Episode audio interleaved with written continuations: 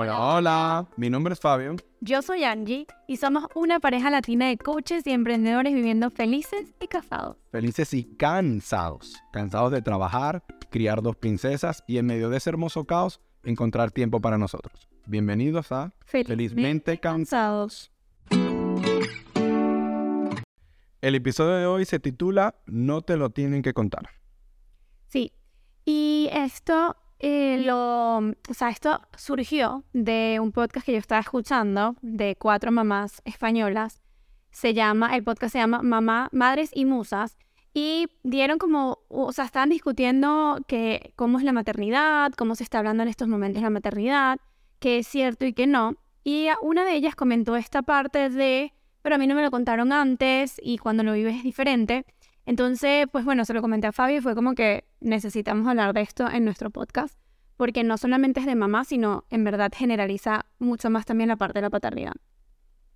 Y bueno, em, es como que la mayoría de las personas ahora dicen, de las madres o de los padres, dicen, verlo, si me lo hubiesen contado, quizás me hubiese esperado más para tener hijos, si me lo hubiesen contado, quizás no hubiese tenido hijos.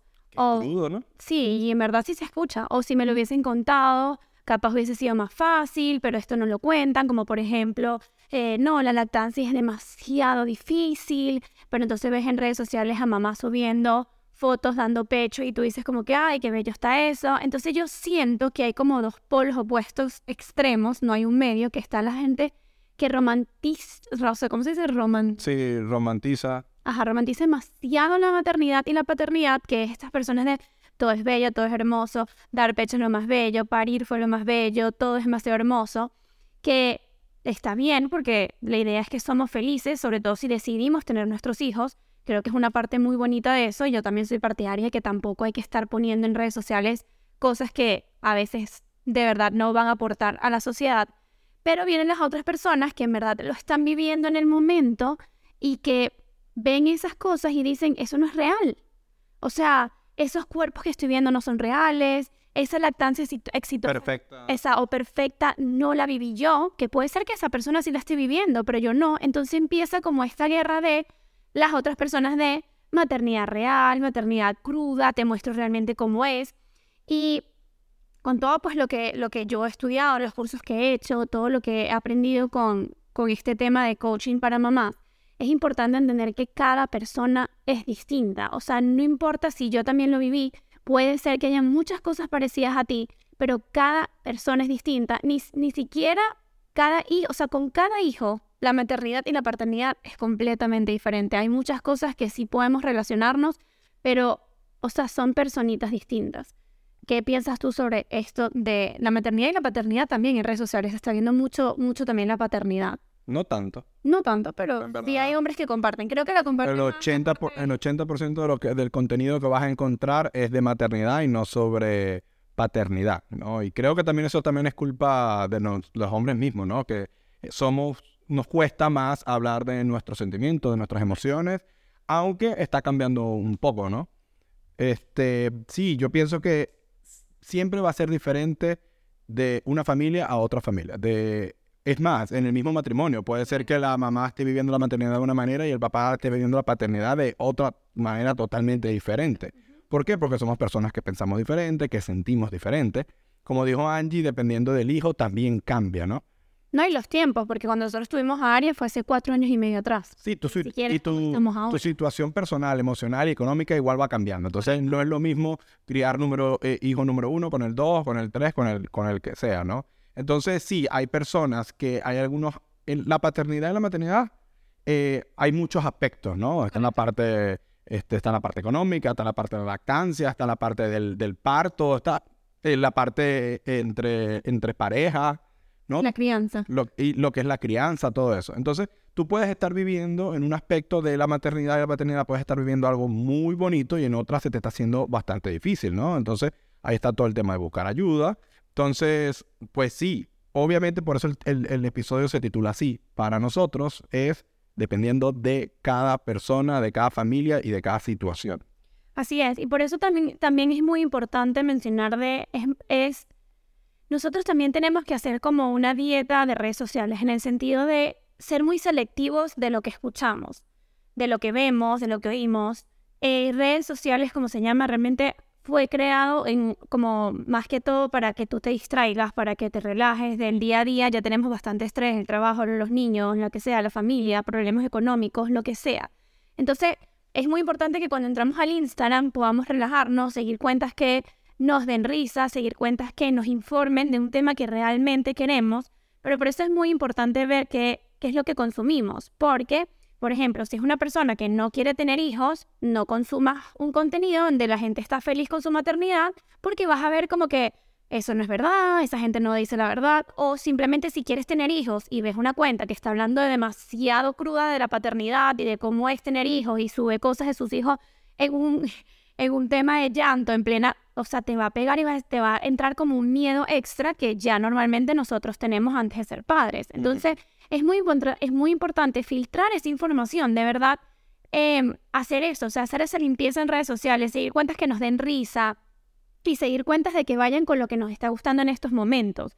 Es importante, como estábamos mencionando, que eso va cambiando. O sea, no es lo mismo seguir una cuenta cuando no tenías hijos o cuando tienes hijos. Cuando te vas a casar, sigues puras cuentas de vestidos de novia, de bodas. Entonces, es importante hacer ese filtro porque también es como que yo siento que estás moviendo como que todo el universo también. O sea, es como bueno, quiero ser papá, voy a buscar estas cuentas que me van a dar información de bien, o sea, no tampoco sobre saturarnos de información. Sí, en las redes sociales tú vas, no solamente en las redes sociales, hablemos del, del Internet completo.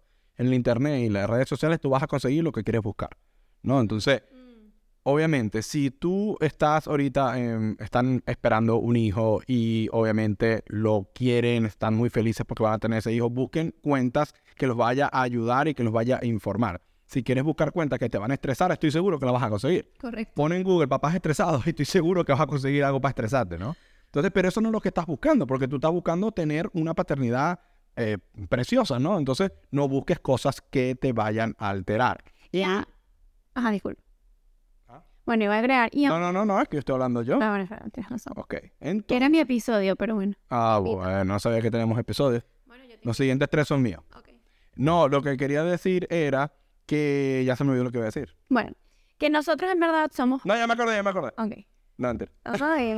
nosotros somos pro información. O sea, cuando nosotros quedamos embarazados de Aria, eh, buscamos cursos, hicimos cursos prenatales, eh, de respiración para el parto, y todo eso es muy importante, por eso digo, o sea, igual en redes sociales también lo puedes buscar, puedes buscar ayuda, siempre es muy importante eso.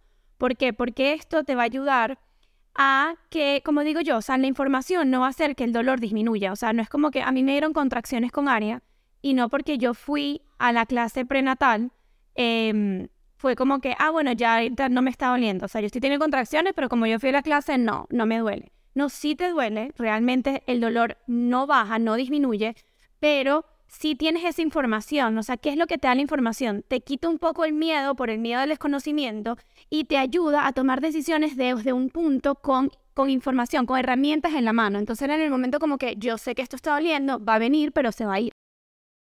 Sí, sí es verdad, ¿no? Este, cuando estábamos haciendo lo que era el, el curso sobre el parto, ¿no? ¿Era así? Hicimos, sí, hicimos el del parto, hicimos también el del car seat. Ajá, cuando estábamos, haciendo, cuando estábamos haciendo ese curso me acuerdo algo que dijo la profesora y era que a mayor conocimiento, pues no es que vas a aliviar el dolor del parto, pero vas a saber lo que viene o lo que te puedes esperar. Entonces tu manera de reaccionar va a ser totalmente diferente, ¿no?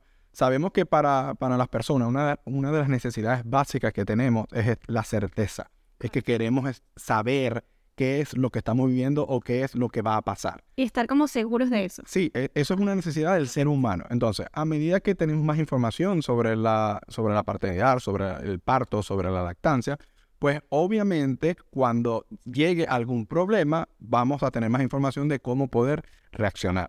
Correcto. Sí, no es que va a cambiar el, lo, lo, lo, que va a pasar, por ejemplo. Sí, por ejemplo, nosotros fuimos cesárea. Estuvimos un curso de tres meses de cómo parir, ¿verdad? Y al final fue cesárea, porque las cosas pasan. Correcto. No, pero ya, y ya nosotros... Pero bueno, igual sentimos, o sea, bueno, yo sentí las contracciones, así que en algo, en algo... No, claro. Pero bueno, y si no hubiese pasado, es como dices tú. Claro que funcionó. funcionó a que yo no me desmayara, por ejemplo. Exacto, por ejemplo. Bueno, y eso conlleva, hablando del tema de la información, de las redes sociales, de que mucha gente está hablando ahora, de que nos pasa a nosotros, tus, o sea, tus hermanos, no- mis cuñados, em, sí quieren tener hijos, pero algunos comentan como que, bueno, me da como un poquito de miedo. O, o sea, mi otra cuñada es como que, ay, no, pero es que yo a veces te veo con las dos niñas y entonces escucho que ayer no dormiste y entonces yo creo que voy a disfrutar un poquito más. Y entonces, ¿qué pasa? La generación de ahora, o sea, nuestra generación, eh, han habido los dos, pero normalmente los- o sea, nosotros fuimos padres a los 28, tú a los 29. En mi caso, mis papás fueron papás a los 20, 24 años. En tu papá también fue. Sí, mi papá fueron 23, 25 por ahí. Entonces, si ha cambiado eso, también es, ha influenciado mucho que la mujer trabaja, o sea, todo se retrasa un poquito en eso, pero también hemos escuchado, estaban también unos amigos de tu hermano el otro día y decían como que no, mi hermana yo también la veo, que entonces, ay, que si a veces no duerme, que si los primeros tres meses, como son Eso siempre ha más cercanos, Pero eso siempre va a pasar y eso siempre ha pasado. Los papás que no duermen porque el hijo tiene fiebre, hermano, eso está de, eh, de antes de Jesucristo, ¿no? Correcto. Entonces lo que queremos decir es que ahora no es que la maternidad y la paternidad sea más fácil o más difícil. También escuché el otro día en redes sociales una persona que decía, Ya va, pero tú estás escuchando muchas redes sociales. bueno, claro, yo consumo buen contenido, por eso vengo a traérselos aquí, lo filtro, los mastico y doy la información importante. Shakira. Ajá. Este, entonces, que decía que hay muchos comentarios que dicen como que no, pero es que las mamás de ahora se la pasan quejándose. Yo no lo veo así, yo lo veo con que las mamás de ahora hablamos, comunicamos mucho más lo que se siente y por ende la gente piensa que nos estamos quejando, pero ciertamente la lactancia es complicada, ciertamente es difícil el embarazo porque no sabes, o sea, es una, es una persona completamente distinta eh, naciendo dentro de ti, pero es importante saber que cada embarazo es diferente, cada lactancia es diferente, cada parto o cesárea es diferente, cada paternidad es diferente. Y la paternidad, sí, la, o sea, la paternidad es lo mejor que nos ha pasado a nosotros. Creo que es lo mejor que te va a pasar a ti, pero eso no quiere decir que no... Que- deseas. sí, claro, si deseas tener hijos, ¿no? Correcto. Pero sí, y no, pero eso no quiere decir que no, que sea lo más fácil de este mundo, que es una panza, como dicen por ahí. Pues claro que no lo es, obviamente, vas a tener tus retos, pero lo que dice Angie, esos retos son diferentes a cada persona. Y ahorita lo que pasa, para dar mi opinión sobre lo que pasa con los tiempos de antes y ahora, es que hay demasiada opinión, Sí. hay demasiada información. Tú antes no habían redes sociales, no había internet, no había celular. Entonces, ¿con, ¿con quién, por ejemplo, mi mamá, yo me pongo a pensar, ¿con quién hablaba? Con, me imagino que con su mamá, Sí, con tu abuela. con mi abuela, mi, mi, mi madrina, mi tía, Con su hermana. no era mamá todavía. Correcto. Ajá, entonces lo que quiero decir es con quién hablas, con algunas amigas que ya están teniendo, una o dos amigas, y su mamá. Ahorita hablas con las mismas personas, pero aparte hablas con millones de personas en las redes sociales Yo y en mis Google. amigas que están que sí en, en Chile, en España, o sea, con Es mamá. que hay mucha... Correcto. Sí, pero hablas con 50 amigas al mismo tiempo porque es muy fácil hablar con ellas. Pero aparte tienes millones de personas y cuentas a quién seguir. Y ahora tú le estás haciendo un screening a esas cuentas, como estaba diciendo Angie al principio del episodio. Tú debes tener un screening y tú tienes que saber qué es lo que tú quieres Consumir en ese para buscarlo, encontrarlo y tener a esa persona. Yo soy partidario que tú debes tener mentores en cada área de tu vida. En la parte económica, en la parte de maternidad y paternidad, en la parte de Bueno. bienestar, yoga, whatever, cualquier aspecto. Y tener uno, dos mentores por cada área. Y tú eres la única persona culpable de conseguir un buen mentor o un mal mentor, eres tú mismo. Sí, porque eso hay muchos, como yo decía, hay muchas personas afuera, hay muchas consultoras de lactancia, hay muchas, em, o sea, mucha información, pero es, yo creo que cuando tú escoges un mentor, que así fue, por ejemplo, en mi caso, es porque tú hiciste esa conexión. Es Ujú. muy importante que no Y te solamente... relacionaste. Correcto, no solamente eh, escoges el mentor porque es famoso, porque lo escuchaste, porque te lo recomendaron, sino que tú hiciste conexión con esa persona, porque esa persona es la que te va a ayudar en diferentes áreas de tu vida o en un área sola, pero... pero Yo creo que, sí, yo pero creo que el clic, no, tú vas a hacer, clic, tú vas a hacer clic con esa persona. Y es muy importante, eso no tiene precio, ese clic y esa seguridad eh, de verdad vale, vale mucho y, y es muy, muy importante para poder sobrellevar etapas en nuestras vidas, que todo pasa, pero, pero hay que buscar ayuda si sentimos que en verdad no podemos, porque es la forma más fácil de poder continuar. Correcto.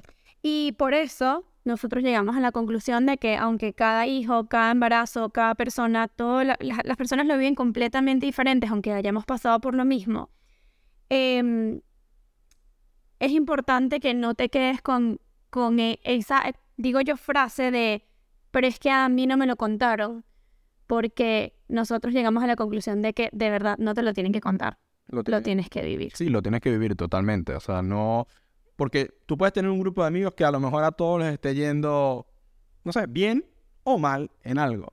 Y esa experiencia no tiene que ser la tuya. No tiene que serlo. Entonces, no es. eh, y no te alimentes de esa energía que está pasando a tu alrededor. Porque si tú a lo mejor ahorita estás escuchando este episodio, estás embarazada y tú dices, sí, pero es que a mi hermana le está pasando esto, a mi amiga le pasó aquello, el otro con la lactancia, ay Dios mío. Si tú te empiezas a alimentar de esa energía negativa, pues puede pasar que te pase algo negativo, ¿no? Entonces es alejar toda esa y decir, yo lo voy a vivir y mi maternidad o paternidad va a ser la mía, no la de los demás. Y tú puedes hacer con tu parte mental y tu parte energética, tú puedes hacer de tu paternidad y maternidad lo que tú quieres que sea. No lo que te cuenten, sino cómo vas a- la vas a vivir. Correcto. Así que bueno, espero que les haya gustado el episodio de hoy. Es un poco para reflexionar, pero sobre todo para las personas afuera que aún no son padres, que quieren serlos y tienen como ese miedito.